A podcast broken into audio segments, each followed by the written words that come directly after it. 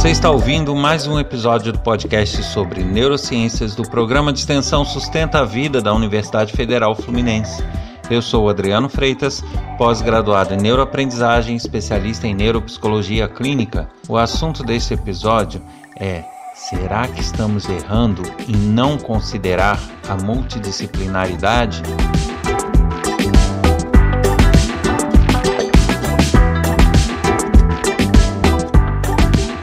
Como já é hábito, todo mundo sabe, fica aqui o meu convite a maratonar esse podcast desde o seu início, os episódios iniciais até os atuais, né? Principalmente aqueles que chegaram agora, para que se interem de todos os assuntos já ditos e que não serão repetidos. Então fica aqui esse convite também para visitarem o meu site www.adrianofreitas.com, onde tem informações sobre projetos que eu desenvolvo e link para canais com trechos de aula, palestras e vários outros materiais sobre as neurociências. E por fim, convidar todos a participarem desse podcast enviando mensagem para podcast@sustenta-vida.com ou então mensagem de WhatsApp para o código 22 99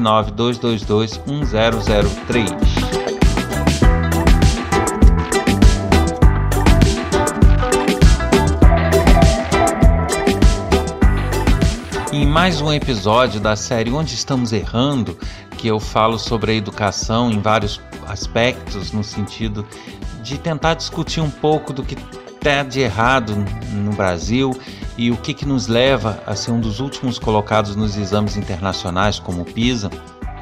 Eu trago agora um último episódio dessa sequência.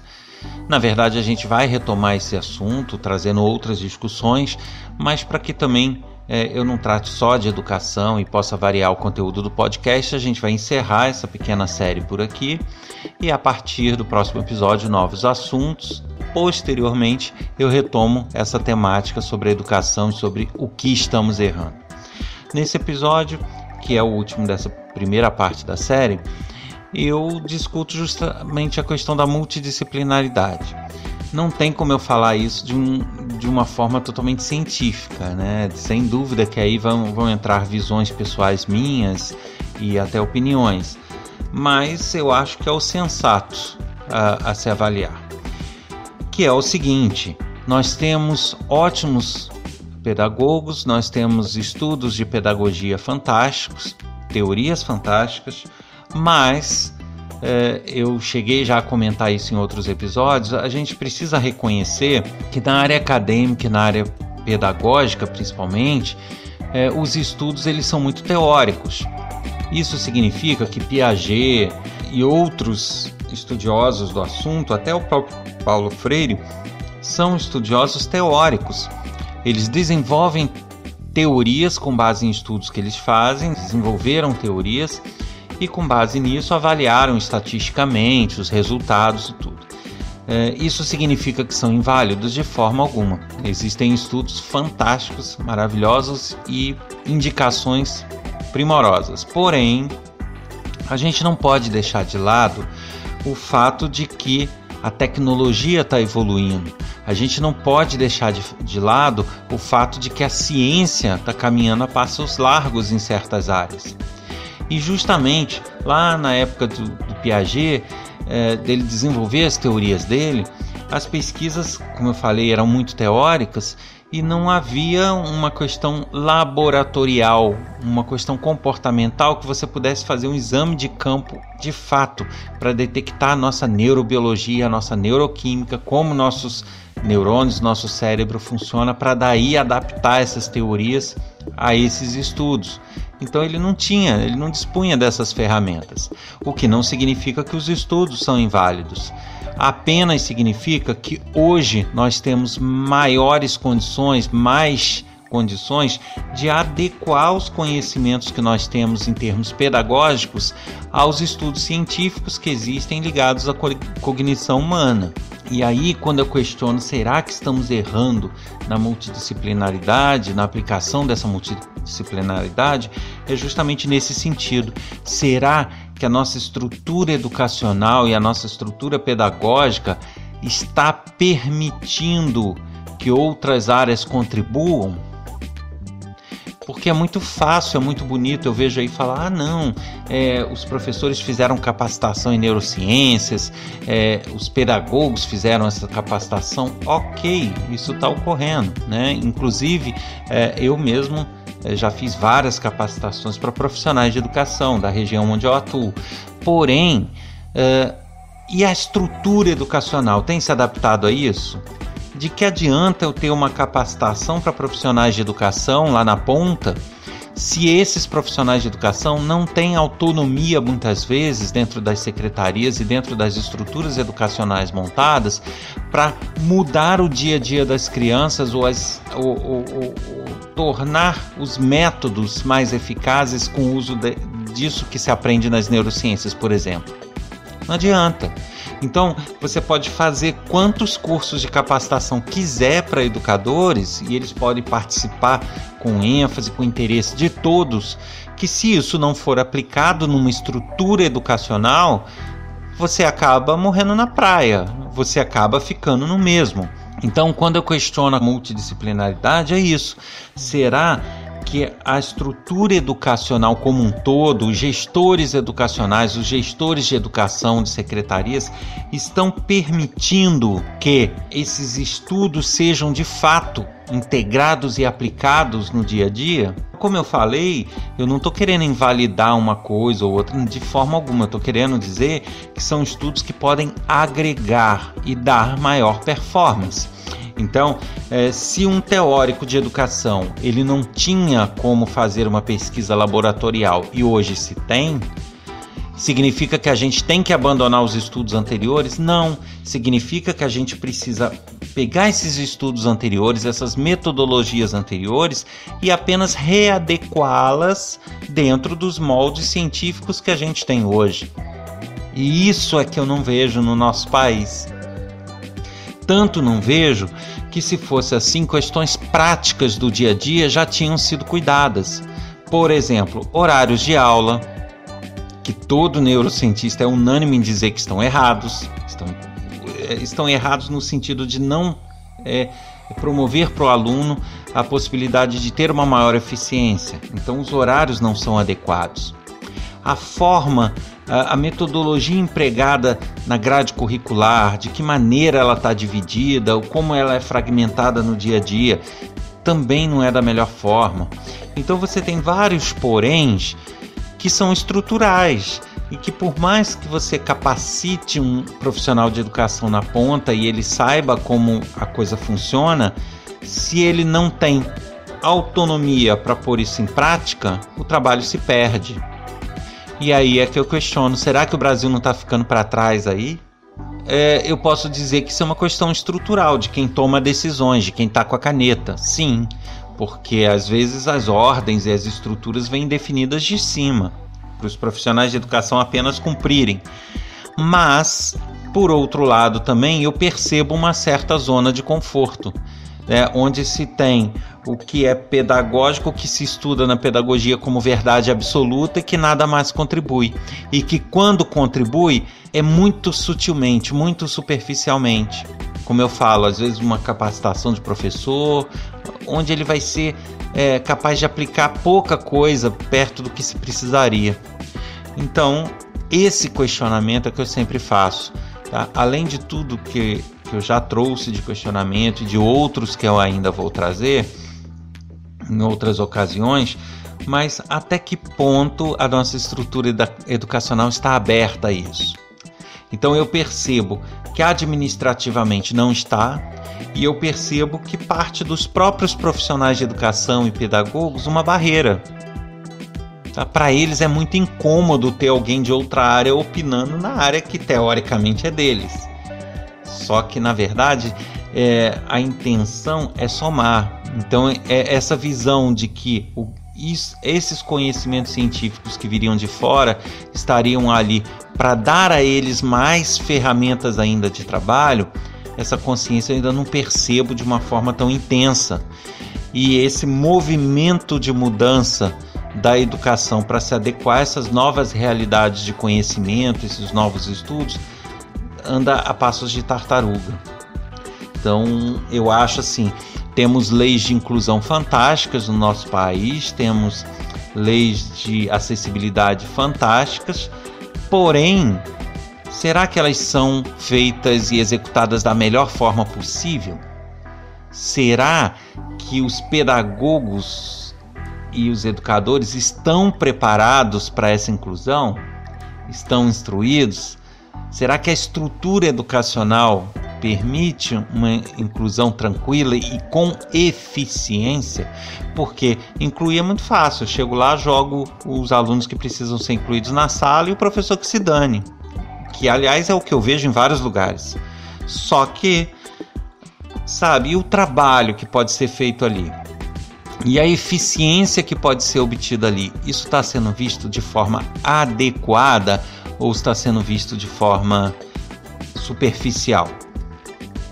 É isso que eu questiono, né? E aí, uma outra coisa que eu preciso, uh, que eu falo aqui, que é um ponto de vista meu, eu acho assim: muitas coisas são vistas do ponto de vista filosófico, quase. Ah, é bonito isso. Ah, porque é um acolhimento isso. Ah, porque se faz daquela forma, faz daquela. Então, são teorias assim magníficas, bonitas, aplicáveis é, eu diria entre aspas aí, politicamente corretas, onde se fala o que os outros querem ouvir, o que se acha bonito, mas a prática, na prática não vejo resultado. Resultados e avanços práticos da nossa educação, não vejo. Então, é, a gente tem que chegar a um ponto de fazer uma análise realista da situação. Será que as teorias bastam que as teorias e as metodologias sejam bonitas? sejam bacanas, que se fale o que os outros querem ouvir ou não. Em alguns momentos se precisa nadar contra a maré, se precisa falar o que precisa ser dito e não o que as pessoas querem ouvir. É, será que em dado momento a gente não precisa dar uma guinada nesse trabalho e daí a, agregar novos conhecimentos para que isso realmente deslanche? Então estou fazendo aqui provocações e cada um que reflita. Né? Eu estou trazendo essas reflexões para que a gente possa avaliar. Então, será que, que um elemento a mais que o nosso país está errando não é nisso? Em barreirar é, e fazer quase que uma cúpula ali, onde se, se isola a educação de forma que ela não receba contribuições de outras áreas, é, ou essas, super, é, essas contribuições sejam muito superficiais. Então, será que esse não, tá, não é um dos nossos erros também? Né? Tudo a se pensar.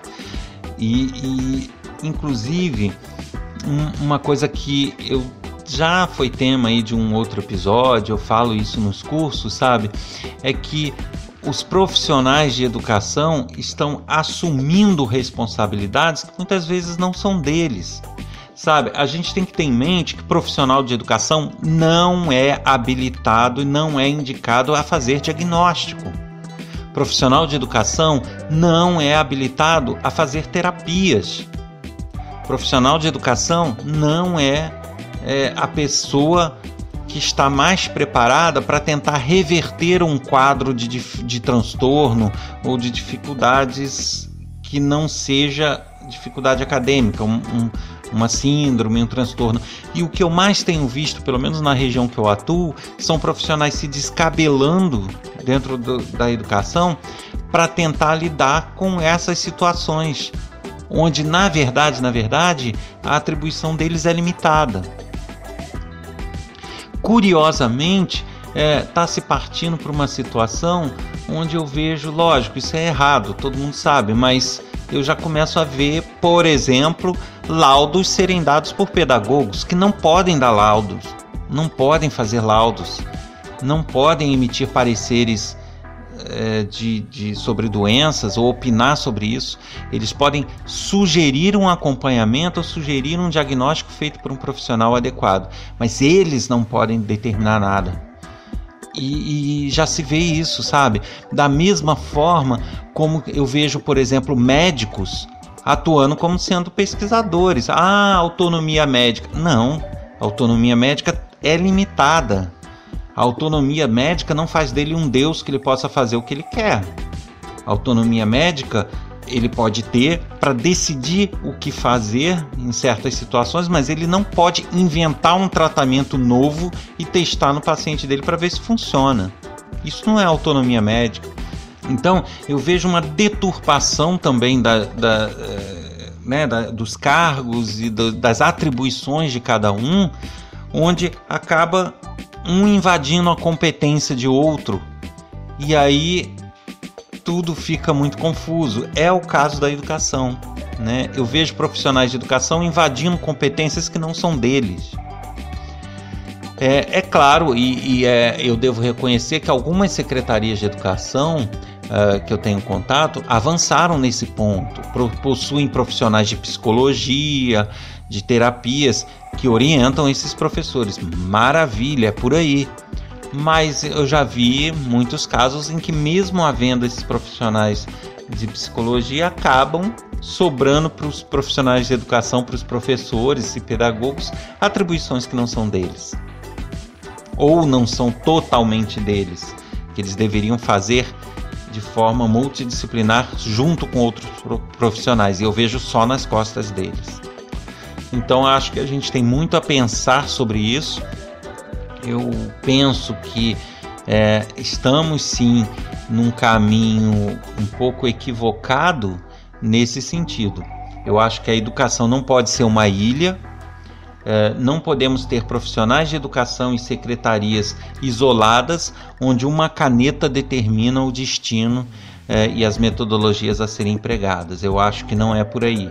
Eu acho que é, deveriam existir conselhos, esses conselhos é, deveriam ouvir e ter integrantes de outras áreas que possam colaborar, neurociências aplicadas à, à educação, neurociências cognitivas, é, outros tipos de pesquisadores que possam de fato é, é, dar um embasamento científico àquilo que até então é muito teórico. E aí sim, acho que todos lutando juntos e todos discutindo junto e produzindo juntos, certamente temos muito a somar e temos muito a melhorar na educação.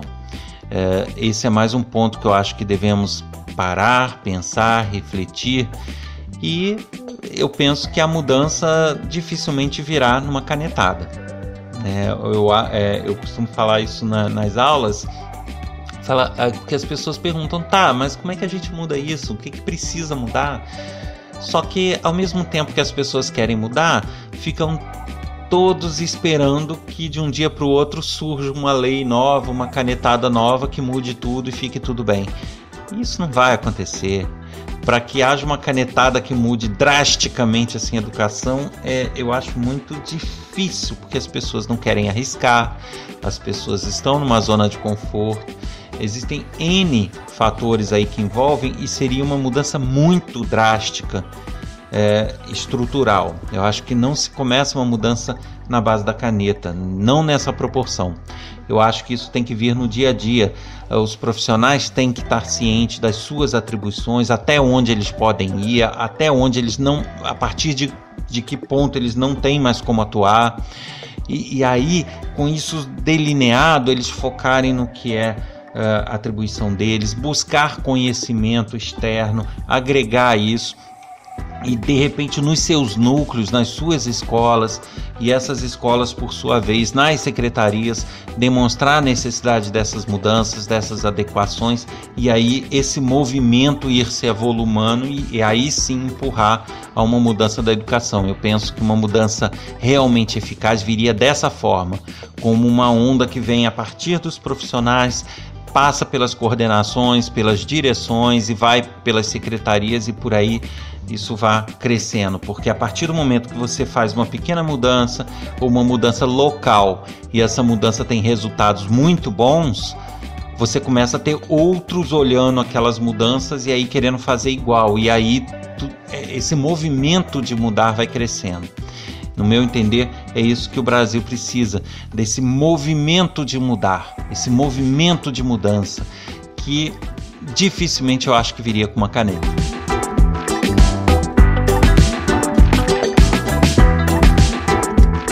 Você ouviu mais um episódio do podcast sobre neurociências do programa de extensão Sustenta a Vida da Universidade Federal Fluminense. Meu nome é Adriano Freitas, pós-graduado em neuroaprendizagem, especialista em neuropsicologia clínica. Escreva pra gente no e-mail podcast@sustenta-vida.com ou pelo WhatsApp código 22992221003 e dê suas opiniões, faça suas críticas, elogios, deixe suas perguntas. Eu aguardo vocês aqui no próximo episódio semana que vem. Até lá.